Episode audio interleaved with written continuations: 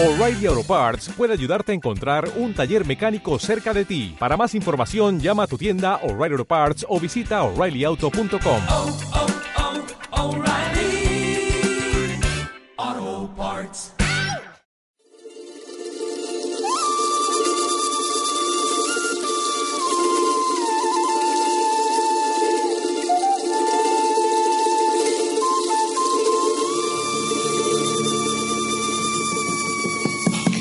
a toda la comunidad viajera de radioviajera.com. Yo soy Lali Y yo soy Lolo, y juntas tenemos el blog de viajes lololali.com.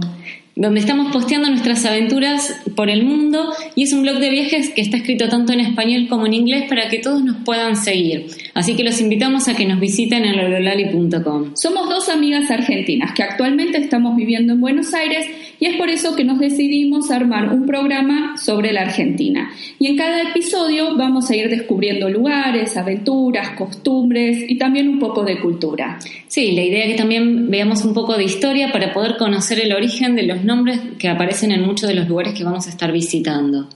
Bueno, esperemos que disfruten de nuestros programas y los dejamos con el siguiente tema. Mi Buenos Aires querido, cuando yo te vuelvo a ver, no habrá más pena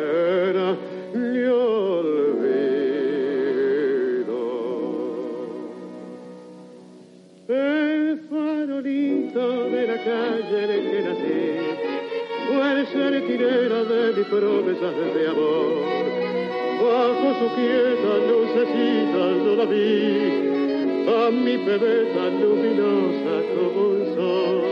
Hoy que la suerte quiere que te vuelva a ver, ciudad porteña de mi único querer.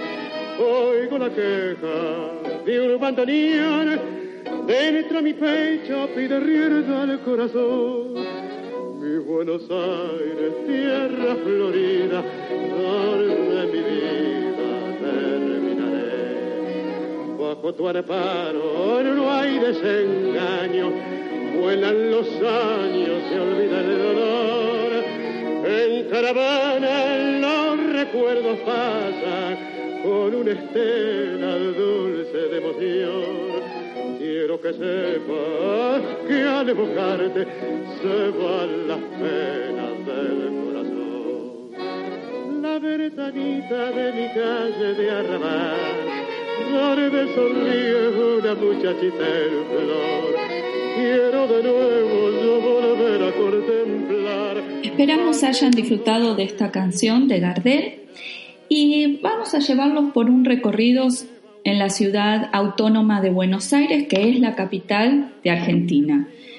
La capital en sí tiene alrededor de 3 millones de habitantes, lo cual indica que es una ciudad bastante eh, populosa. Y más de 20 millones en toda la provincia de Buenos Aires. Sí, a esto se suma que estos son los habitantes en sí, pero el movimiento de gente que hay diariamente que viene a trabajar, ya que almacena Buenos Aires, eh, digamos, todas las oficinas de la Claro, está todo concentrado, todo eh, lo que tiene que ver con la política, la justicia, y a eso le sumamos todos los turistas que vienen a visitarnos también. Así que es una ciudad con mucho movimiento, es cosmopolita, ya que desde el- sus orígenes ha recibido eh, y sigue recibiendo inmigrantes de todo el mundo y por suerte también muchos turistas.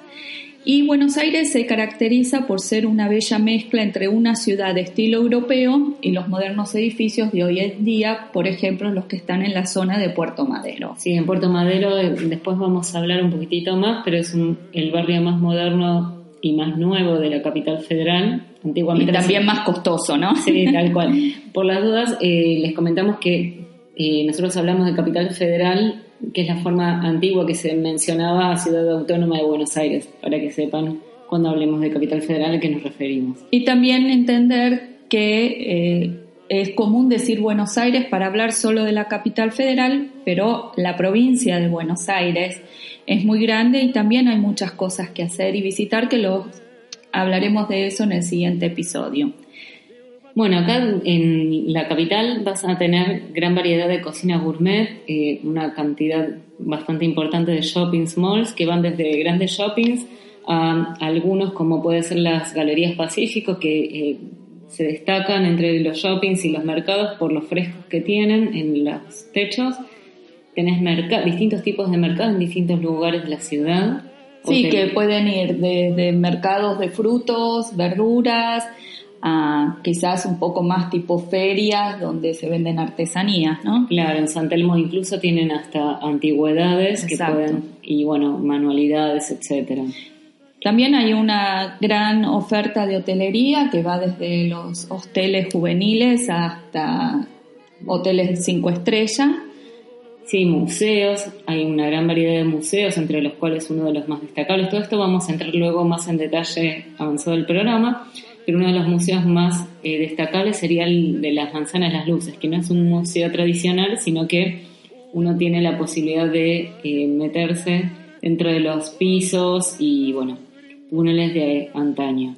Y bueno, se dice que es una ciudad que se parece a otras, que tiene un sabor eh, a lo conocido, pero en realidad no se semeja a ninguna otra, es única. Sí, a los que les gusta la noche, tiene la calle Corrientes llena de teatros cercano al obelisco, llena de teatros que, de, hecho, eh, Buenos Aires tiene el título de la ciudad que nunca duerme, por la gran vida nocturna que tiene.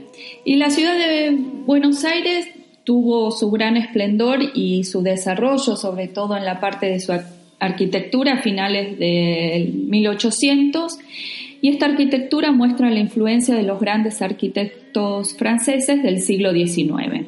Hay una gran oferta de museos, exposiciones, centros culturales y monumentos, no solo por lo que ofrecen como actividad, sino también en su arquitectura. Si alguno puede hacer algún tour que hace hincapié sobre la arqui- arquitectura de Buenos Aires, es realmente hermoso. Y no solo la parte arquitectónica es, es destacable, sino también la parte de los parques, ¿no? Sí, tenemos, a pesar de que Buenos Aires es una gran mole de cemento, Buenos Aires cuenta con más de 40 parques y más de 500 plazas y plazoletas que realmente son un respiro a tanta modernidad y tanto cemento. Tenemos la gran reserva ecológica en, en la costanera también, que es el pulmón, vendría a ser como uno de los pulmones de Buenos Aires. Sí, y el otro pulmón sería los bosques de Palermo, que después les vamos a dar algunos datos. Y ahora vamos a hablar un poquito en particular lo que nosotras consideramos como los top 10 de Buenos Aires o de la ciudad de Buenos Aires, que son los lugares que no se pueden perder. Pero tengan en cuenta que hay muchísimo más para hacer. Pueden pasar un mes acá y no conocerla todo. Ahora los dejamos escuchando Arde Buenos Aires de los fabulosos Cadillacs, justamente hablando eh, de lo que es la noche porteña. Hace mención a un recital de manera graciosa y bueno, justamente este recital es de un grupo que solía tocar hace unos años atrás en Buenos Aires y era muy conocido o popular entre los jóvenes. Esperemos que lo disfruten. Ahora presten atención, es que mis amigos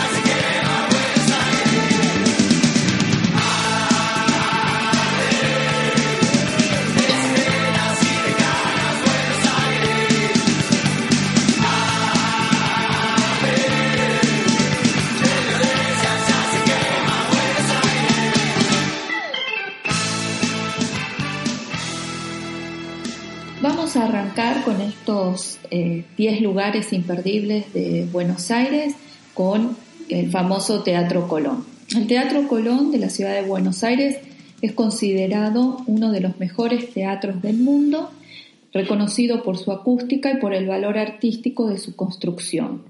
Su edificio actual cumplió 100 años en eh, 2008. Está emplazado en pleno centro de la ciudad de Buenos Aires, fue inaugurado el 25 de mayo de 1908 con la ópera Aida de Giuseppe Verdi. Este edificio tiene un estilo ecléctico propio de principios del siglo XX, con una superficie total del Teatro Colón de 58.000 metros cuadrados, así que ocupa casi toda una manzana. La sala principal en forma de herradura cumple con las normas más severas del teatro clásico italiano y francés.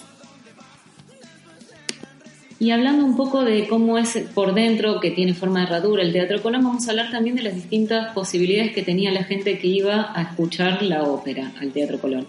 Bueno, el Teatro Colón está dividido en distintos niveles, en- siendo el paraíso el más alto y alejado del escenario. Me detengo un minutito acá a comentar que al paraíso solía ir la gente obrera eh, que venía principalmente eh, en los primeros años después de inaugurar el Teatro Colón, principalmente inmigrantes italianos que ya en su país de origen solían escuchar la ópera. Estos inmigrantes o estos obreros muchas veces no tenían tiempo en ir hasta sus casas y volver para poder escuchar la ópera, entonces directamente iban con su ropa de trabajo. También en, los, en las posiciones más cercanas, en los palcos, eh, que eran mucho más cercanos al escenario, podías ver a la gente de la clase alta. Entonces era bastante llamativo poder ver la diferencia entre la gente que iba a escuchar la misma ópera. De hecho, mi abuelo paterno, de origen italiano, según cuenta mi papá, eh, solía ir después del trabajo también sin cambiarse, simplemente con las ganas de poder escuchar lo que le gustaba a él.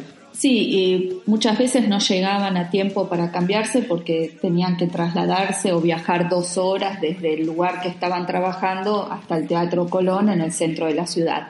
Al paraíso también se lo llama el gallinero y se dice que la palabra paraíso viene porque en la emoción de los italianos o la gente que asistía a este lugar del teatro, para ellos era como estar en el paraíso, más allá que era un lugar incómodo para ver porque tenían que ver las obras de parados y estirando el cuello. No era muy cómodo, pero igual para ellos era como haber ido al paraíso. Y la gente le preguntaba, ¿qué hiciste? Fui al paraíso. Y de ahí viene el nombre. Sí.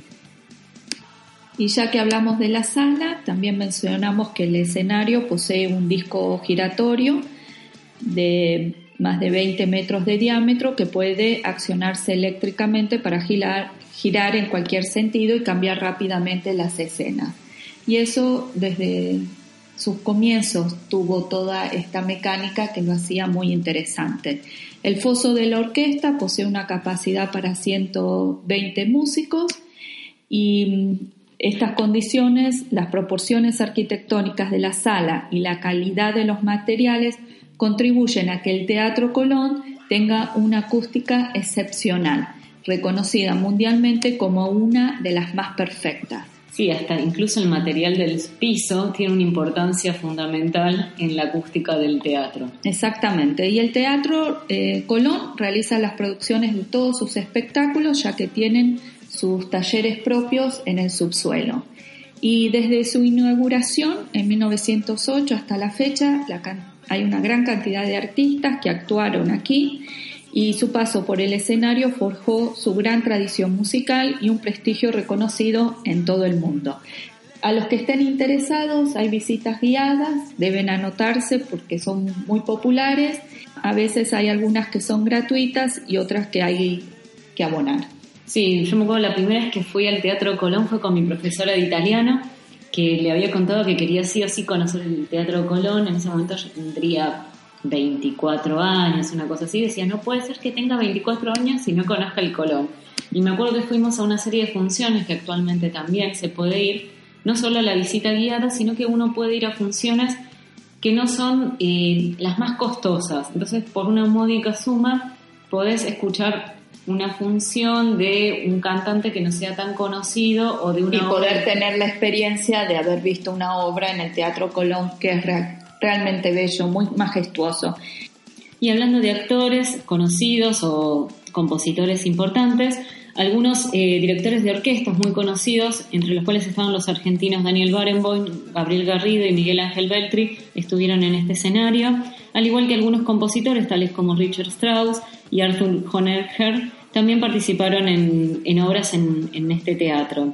También los cantantes muy conocidos, tales como Enrico Caruso, Luciano Pavarotti, Plácido Domingo y José Carreras, estuvieron cantando en este increíble teatro. También María Calas, ¿no? Es cierto, es muy cierto.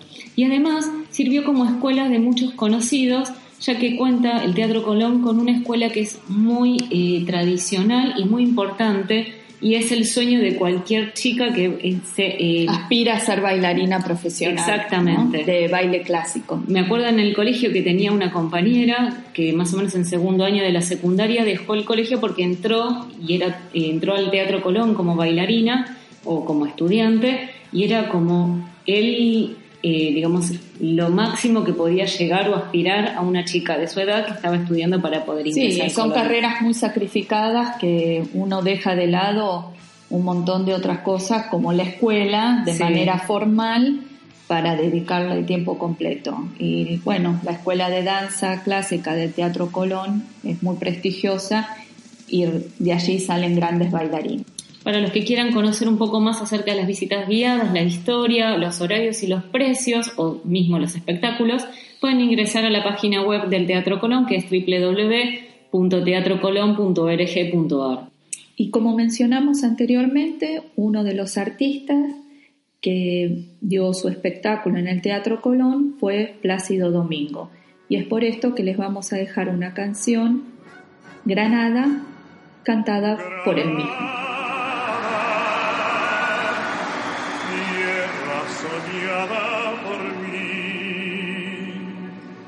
Cantar se vuelve gitano cuando es para ti. Mi cantar hecho de fantasía, mi cantar flor de melancolía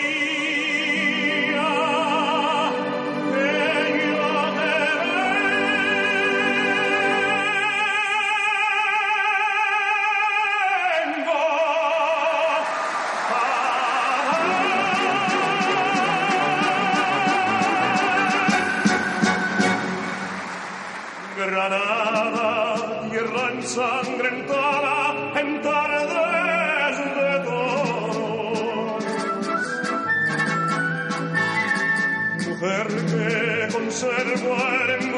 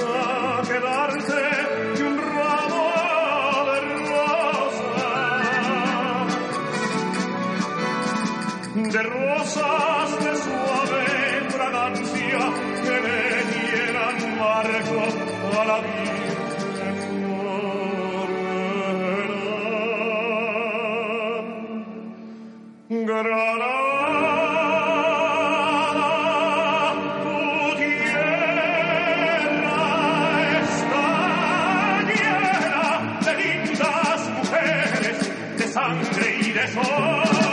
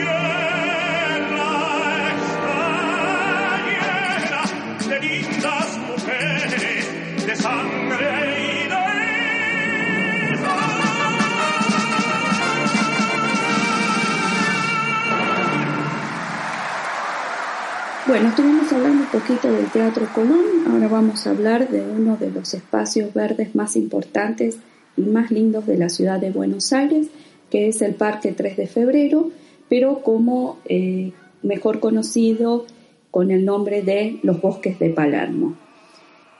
Podemos decir que es el gran pulmón de la ciudad de Buenos Aires, ya que cuenta con alrededor de 80 hectáreas.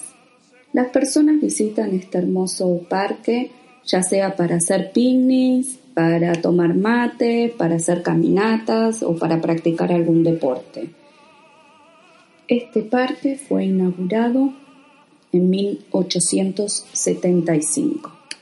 Se construye bajo la iniciativa del presidente Domingo Sarmiento y el diseño original estuvo a cargo de los arquitectos Oldendorf, Maudwit y Wisocki. De las obras también participó el arquitecto belga Jules Dormal, que también fue uno de los arquitectos participantes en el Teatro Colón y en el Congreso. Como dijimos, fue inaugurado en 1875 y en el parque se encuentran dos lagos artificiales que pueden recorrerse en bote o en bicicletas de agua. Se calcula que los bosques cuentan con más de 12.000 árboles, entre los que hay tipas, talas, ombúes y eucaliptos. Y también dentro del, parque se encuentra la Plaza Holanda, donde está ubicada el Rosedal, que es un jardín con más de 12.000 rosales. Es realmente un lugar maravilloso para visitar, para pasar una linda mañana, una tarde, relajados, caminando, disfrutando del verde Y hablando un poco de pulmones verdes de la ciudad de Buenos Aires, como estuvimos hablando recién de los bosques de Palermo, vamos a empezar a hablar un poquitito de la Reserva Ecológica Sur o Costanera Sur de Buenos Aires. Esta reserva ecológica tiene 350 hectáreas y se puede recorrer caminando, corriendo o también en bicicleta. Eh, su entrada es libre y gratuita y está abierta de 8 a 18 en to- durante todo el año y en el verano el horario se extiende hasta las 19 horas. Eh, los lunes suele estar cerrada salvo que sea feriado. Esta reserva es el hogar de muchas especies de aves y reptiles y pequeños mamíferos y también tiene una gran importancia desde el punto de vista de sus pastizales naturales, los bañados y- y lagunas y las arboledas. De hecho, aquellos que les gusta observar especies de aves suelen ir en las últimas horas de, digamos, de apertura. Y también para los que les gusta mucho la fotografía y disfrutar de un buen picnic, también está disponible. Para los que les guste eh, visitar eh, la costanera, tienen también posibilidades de ir al centro de visitantes e interpretación y bueno, dispone de baños públicos. Y además, a los que les guste hacer alguna visita nocturna, hay visitas o recorridos eh, guiados bajo la luz de la luna. Ese nunca lo hice, voy a ver si me anoto en uno de esos. Debe ser muy lindo, ¿no? Sí, la verdad es que, es increíble. Yo tampoco lo hice, me lo han recomendado, pero bueno, para los que quisieran hacerlo, pueden ingresar en visitas guiadas guion bajo rec s arroba buenosaires.gov.ar.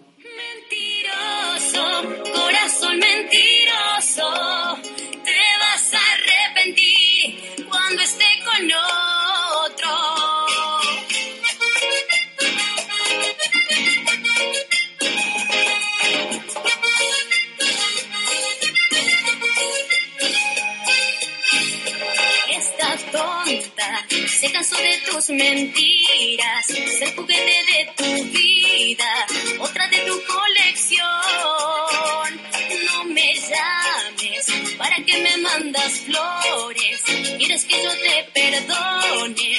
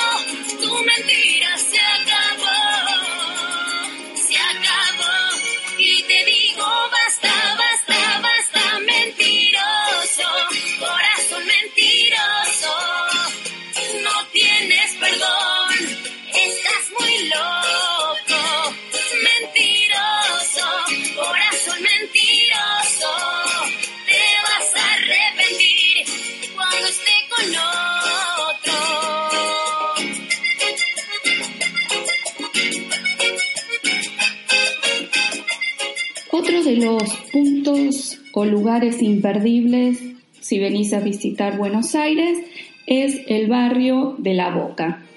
La Boca es un barrio típico de la ciudad de Buenos Aires que está ubicado para el lado sur, a orillas del riachuelo, y es un barrio muy pintoresco que fue el lugar donde los inmigrantes it- italianos residían en sus comienzos.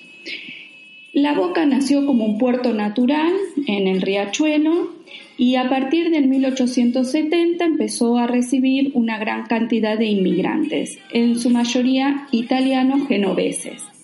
Los inmigrantes construyeron sus casitas muy sencillas eh, de chapas de zinc y las pintaron con las pinturas que sobraban en los talleres del puerto. Y es por esto que terminan siendo todas casitas muy coloridas porque era con todas las pinturas que iba quedando y que no alcanzaba quizás para pintar la casa o el frente todo de un mismo color. Entonces se pintaban con diferentes colores y esto es lo que le da aún hoy en día que se mantiene la costumbre de pintar el lugar con muchos colores. Estas casas sencillas y coloridas fueron llamadas conventillos. Estos conventillos eran viviendas colectivas donde muchas familias vivían compartiendo espacios comunes.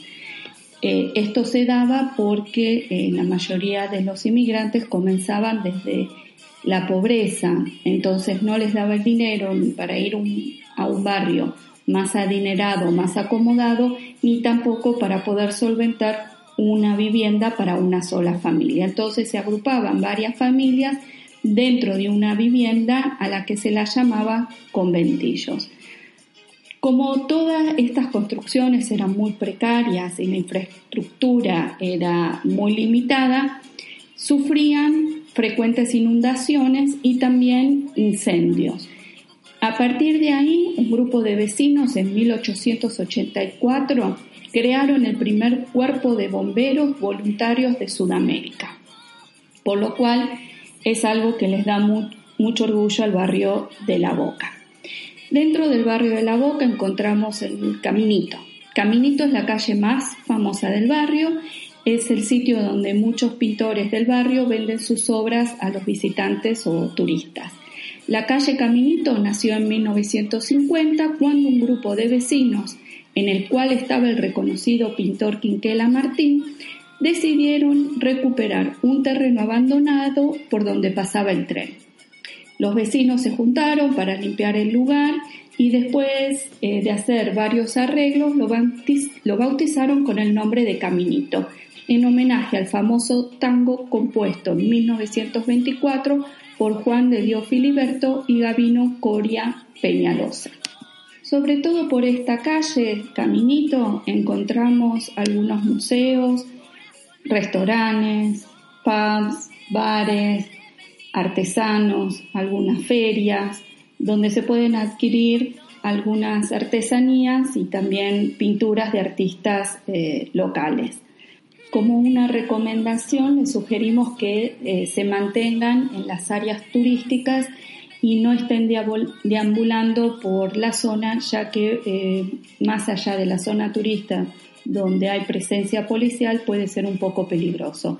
Entonces recomendamos que visiten el barrio de La Boca durante el día y que se mantengan dentro de la zona turística. Otras cosas para ver en la zona o en el barrio de La Boca es el estadio de fútbol de Boca Juniors.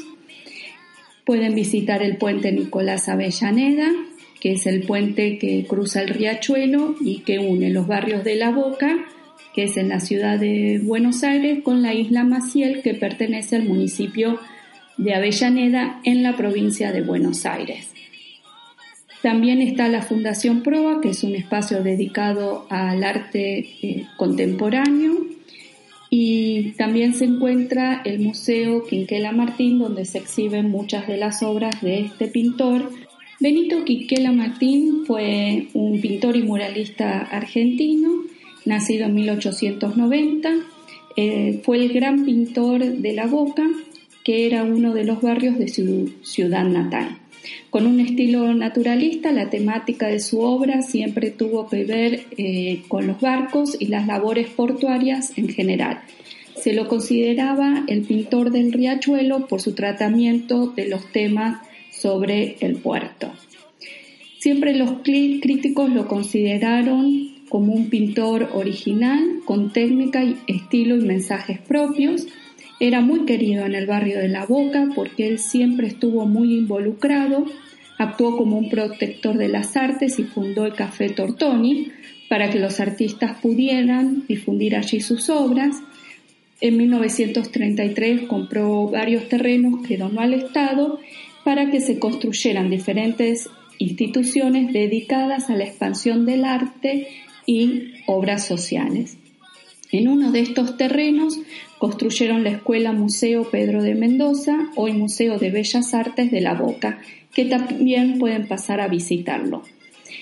Una vez que fue construido, se lo decoró con obras de Quinquela Martín. Entre sus mejores obras se destacan Tormenta en el astillero, Puente de la Boca y Crepúsculo en el artillero. Benito Quinquela Martín es uno de los grandes artistas de la Argentina y si tienen la oportunidad de visitar el museo no se van a decepcionar porque van a poder observar sus obras y tener una idea de cómo ha sido el trabajo en los puertos de Buenos Aires.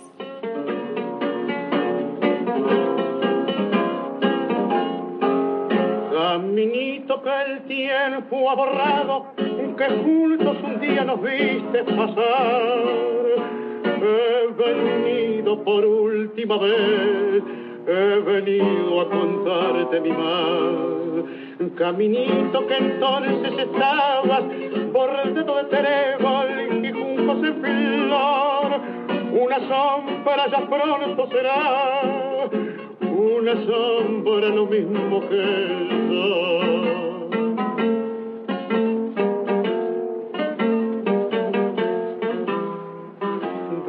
que se fue, triste mi bolso, caminito amigo, yo también me voy. Desde que se fue,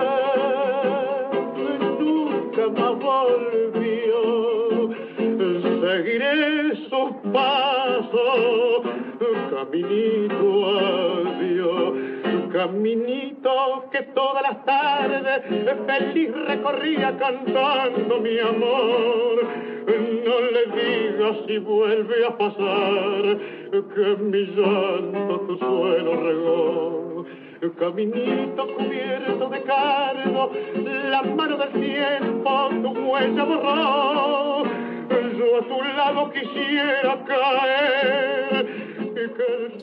Y yendo un poco de la costanera sur hacia, el, hacia Puerto Madero, vamos a pasar por eh, donde está el monumento de Lola Mora, que es más conocido con ese nombre, pero en realidad es el, es, el nombre formal es Fuente de las Nereidas. Este monumento fue construido en 1903 y está hecho en mármol de Carrara generó gran polémica en esa época, 1903, y más en un país, eh, en Argentina, por ahí no, no estaba en ese sentido tan abierto de mente como por ahí podía ser en Europa, donde ella se inspiró justamente, porque justamente tenía imágenes de personas desnudas.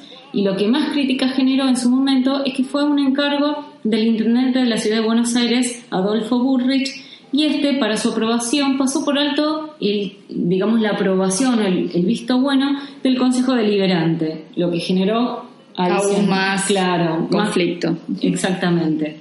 Pero bueno, es algo muy distintivo de la ciudad y es una de las obras más importantes de esta escultora. Sí, vale la pena visitarla, es preciosa. La Sí. verdad que si dan el paseo por la costanera sur, se acercan hasta la fuente eh, para verla, es preciosa. Bueno, y si vamos un poco más hacia el oeste y ya dirigiéndonos hacia el norte, estamos en el barrio, me refiero a pocos metros, estamos en el barrio de Puerto Madero, que es el barrio más moderno de la ciudad, ¿no, Lolo? Sí, y uno de los más caros ahora. Sí.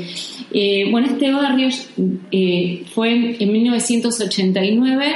Les voy a comentar un poco de historia moderna y luego nos, nos remontamos un poco más a antiguamente. En el 89 empezó la reconstrucción de lo que antes era el puerto. O sea, fue construido originalmente por Eduardo Madero, de ahí es que viene su, el origen de su nombre Puerto Madero. Eh, en el 89 empezó, el 15 de noviembre del 89 empezó a haber todo un movimiento sobre lo que iba a ser la cooperativa para, Puerto, para digamos, la construcción de este nuevo barrio, en el cual eh, entre los socios se encontraba el gobierno nacional y el gobierno de la ciudad de Buenos Aires.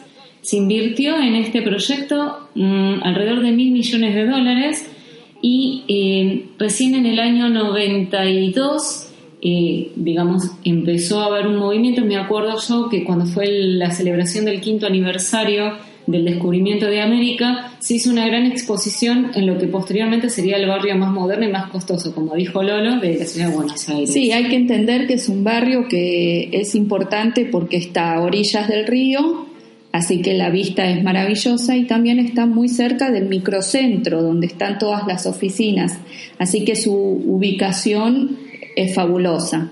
Claro, y esto, no sé si se acuerdan del, eh, de los bloques anteriores que veníamos comentando, que lo lindo de Buenos Aires es que es un mix entre construcciones eh, de estilo francés y modernas, genera un- una linda combinación. Un contraste, ¿no? Ver edificios ultramodernos, como por ejemplo el edificio de IPF, que fue diseñado por César Pelli, quien diseñó las Torres Petronas en Malasia, en Kuala Lumpur, con edificios, como dije antes, del estilo europeo, que son, o sea, que tienen una fachada muy tradicional y están a pocos metros de Sí, y todo el, el área de Plaza de Mayo con eh, los edificios históricos coloniales. Así Sí. que hay una mezcla muy interesante que en pocos metros eh, pueden recorrer y tener una idea de toda esta combinación ecléctica de Buenos Sí. Aires. De hecho, si van a correr o van a pasear por eh, Costanera Sur, como les comentamos, la reserva ecológica, es muy atractivo poder ir corriendo en me- medio de la reserva y ver los edificios eh, de fondo. En cierto sentido, y salvando las grandes distancias, me hacía acordar mucho a Nueva York, al Central Park, donde uno va en un parque muy grande recorriendo y ve los edificios de atrás. ¿Y por qué Puerto Madero? Sabemos que Madero viene De Eduardo de Madero. Eduardo Madero. ¿Y por qué Puerto? Y porque eh, antiguamente, va en los años 1889 más o menos, eh, se utilizaba como puerto cerealero. Eh, de hecho, en 1902, 1903, Bungie Born, junto con la Cámara de Cereales y, y- y no me acuerdo si había alguien o alguna otra empresa más, eh, tenía sus hilos donde despachaban ahí los cereales a los buques que llegaban. Claro, eh, originariamente había depósitos. Sí. Entonces eh, no era muy agradable a la vista, ya se habían dejado de utilizar en un área que, como decíamos, era muy linda para no utilizarla Claro. para la ciudad. De hecho, hoy por hoy van a ver un montón de edificios que son restaurados, las fachadas son los antiguos hilos y fueron restaurados. De hecho, fue lo primero que comenzaron a hacer en el 91-92 cuando eh, empezaron a construir el nuevo, eh, digamos, el nuevo barrio de Puerto Madero. Claro, bueno, y ahí en esos viejos silos o depósitos encuentran restaurantes eh, increíbles, la verdad Sí. que hay de, y para todos los presupuestos, pero en general eh, son restaurantes eh, un poco caros, cuesta encontrar estacionamiento muchas veces, pero vale la pena visitar, pueden pasar una tarde, pueden ir a tomar un café o pueden ir a cenar porque la oferta de restaurantes es muy variada y es muy lindo para ir caminando. Sí. Y también encontramos el Puente de la Mujer. ¿Qué sabemos sobre el Puente de la Mujer? Es un puente eh, de 170 metros de largo que fue construido para los españoles por un arquitecto e ingeniero español llamado Santiago Calatrava. Eh, fue abierto en el 2001 y es un puente para, eh, digamos, eh, transeúntes, ¿no? No, es- no está habilitado para la circulación de vehículos. Y se encuentra ubicado en el dique 3, de hecho cruza el dique 3. Y se puede caminar tranquilamente, Sí. es un lindo recorrido y te da una vista muy linda del río Sí. y además de, de- de la ciudad, ¿no es cierto? Y este puente representa una pareja bailando el tango. Sí, Eh, cabe destacar que eh, es el barrio más seguro de todo Buenos Aires o es considerado el barrio más seguro de todo Buenos Aires. Igualmente, como toda ciudad grande, siempre hay que tener cuidado con las pertenencias. Así que, eh, bueno, y yendo un poquitito al resto de lo que van a poder ver hoy por hoy, todavía quedan eh, algunos hilos, de hecho en particular queda un- un- una serie de tres o cuatro hilos blancos que todavía no hay proyecto de reconstrucción, están ahí y van a poder ver también del lado cruzando el dique, o sea, si vienen desde el centro, cruzando los diques, van a poder ver una serie de grúas. Eh, estas grúas, cuento algo familiar, eh, obviamente no es de mi familia directa, pero muchas de ellas son de apellido Ansaldo, que es de la familia paterna de mi, de mi abuela, o sea, en realidad de mi familia paterna. Y ahora están en desuso, pero las restauraron y por la noche están iluminadas y agregan una linda vista al paisaje Sí. de Puerto Madero.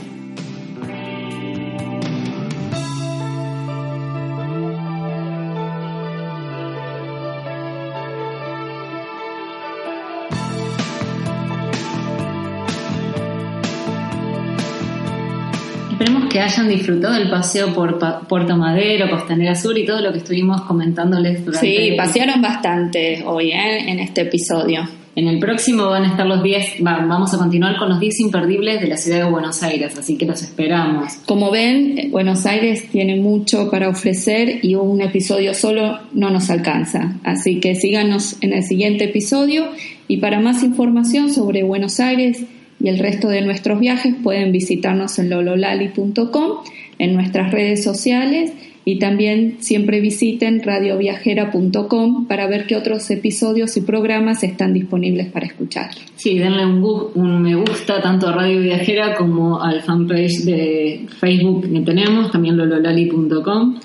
Así que bueno, hasta la próxima y los dejamos con un tema de Soda Stereo.